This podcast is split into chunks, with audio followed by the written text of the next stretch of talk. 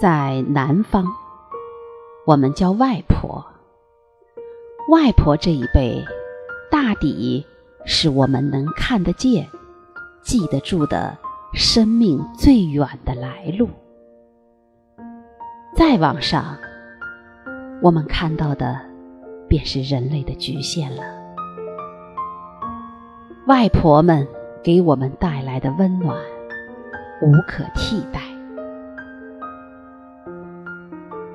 外婆的遗像是我拍的，她的墓志铭是我写的。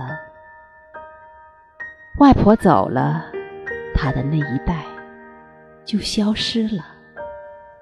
他们曾经的欢笑和泪水，都消散在历史的天空。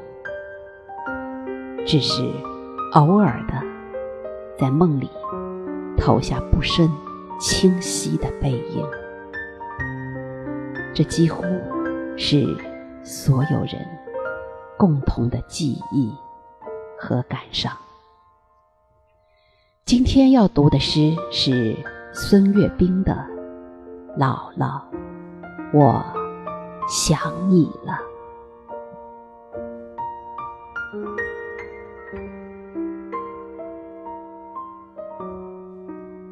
当那朵小花在这样的时节被我静静挂上冰冷的墙，我早已忘记。我是什么时候从一个孩子变成一个大人？当那个我一生中最爱的人被放进一个木匣子的时候，除了心灵无法抵御的悲戚，或许。还有一丝释然的宽慰。当那幅一直相伴我的影像，像电影般演到了这个尽头，夕阳的余晖与漫天的星辰，都陪我赶去看他。最后一眼，当那声称谓突然之间静止，化作心底深埋的无声的嘶喊，梦还能让我们继续说话，并且高兴的聊上一个通宵。当那串过去的往事被讲起，看见了他带着妈妈，拉着舅舅，背着小姨，还提着几十斤煤渣，气喘吁吁、步履蹒跚的背影。当那次我以为普通的告别，还是摸着他滑溜下垂的脸蛋儿。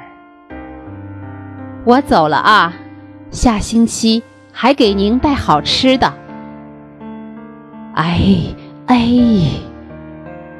却拽着我的手指头，怎么也不肯放。当那块火化成白色的小骨被我拽在手里，紧紧贴在胸口。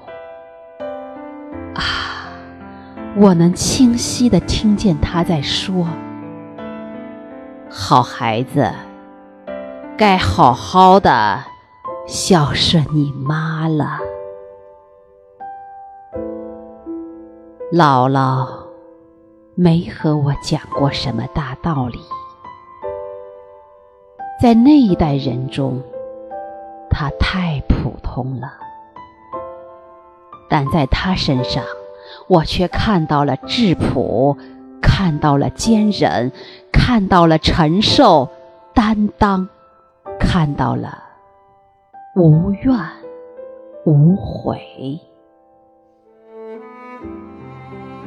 我曾经问过他：“您觉得人的一辈子长吗？”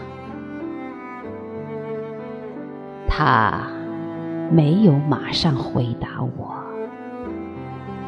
只是久久的望着窗外青青的山，像是把他的那个世纪又过了一遍似的，然后默默的点了点头。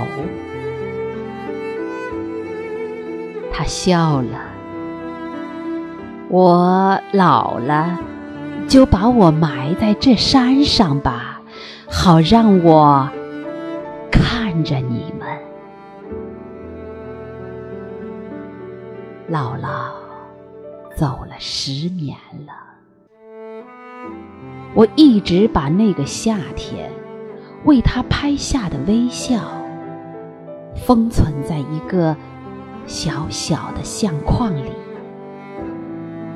放在我经常可以看到的地方，也是为了让他经常能看到我，经常的跟他说上一句：“姥姥，我想你。”